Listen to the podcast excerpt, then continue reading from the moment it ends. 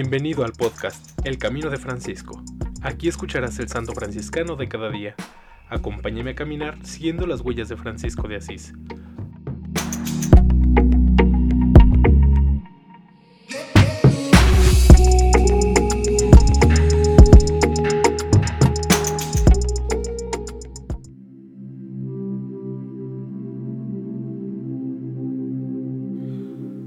Agosto 8. Santo Domingo de Guzmán.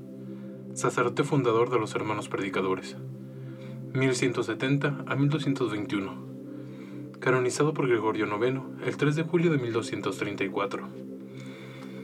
Santo Domingo de Guzmán, fundador de la Orden de los Hermanos Predicadores, nació en Calaruega, diócesis de Osma, España, y desde su juventud ejerció virtudes no comunes. Estudió teología y fue elegido canónigo de la iglesia de Osma ordenado sacerdote, promovió la defensa de la fe católica, especialmente contra los herejes albigenses, con la predicación y con el ejemplo de su vida. Este objetivo atrajo a su alrededor a otros predicadores, a los cuales dio una regla y fueron el primer núcleo de la orden religiosa de los dominicanos. Es memorable su encuentro con San Francisco. Mientras oraba en San Pedro en el Vaticano, en Roma, tuvo una visión. La Virgen Santísima se le apareció en la actitud de presentar ante su hijo disgustado por las culpas de los hombres, dos hombres que sostendrían la iglesia de Dios. En uno se reconoció a sí mismo, pero deseaba mucho conocer al otro predestinado para tan gran tarea.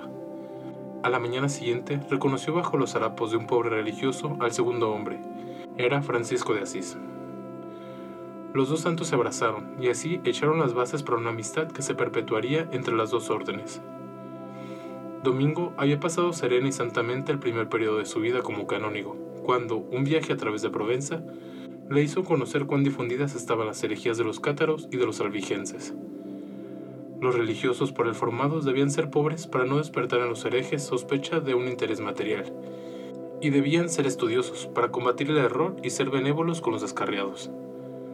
Fue un hombre de intensa oración, asiduo en el estudio, incansable en la predicación, paciente en las contrariedades, valiente en la búsqueda y en el llamamiento a los errantes quienes inclusive intentaron asesinarlo, caminaban a pie descalzo, dormían en tierra, ayunaba, se flagelaba, convencido de que sus sacrificios contribuían a la salvación de las almas que quería arrebatar el error. Un discípulo, después de una admirable predicación suya, le preguntó qué libros había consultado para tener tanta sabiduría. Le respondió, Hijo mío, he estudiado el libro de la caridad de Dios y este libro enseña todo. He aquí su retrato según nos ha sido transmitido por los biógrafos estatura mediana, cuerpo delgado, hermoso rostro y ligeramente colorado, cabellos y barba ligeramente rojos, ojos limpios y brillantes. Su rostro irradiaba una luz que suscitaba en todos reverencia y afecto. Siempre estaba alegre y sonriente, tenía voz fuerte, clara y sonora. En la predicación asumió una tonalidad de gran orador. Llevaba continuamente consigo el Evangelio de Mateo y las cartas de San Pablo, y meditaba tan largamente estas últimas que llegó a saberlas casi de memoria. Dos o tres veces fue elegido obispo, pero siempre lo rehusó, queriendo vivir con sus hermanos en pobreza. Conservó sin mancha hasta la muerte el esplendor de su virginidad. Murió en Bolonia el 6 de agosto de 1221, a los 61 años.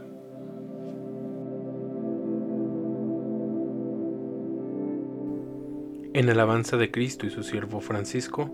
Amén. Santo Domingo de Guzmán, ruega por nosotros.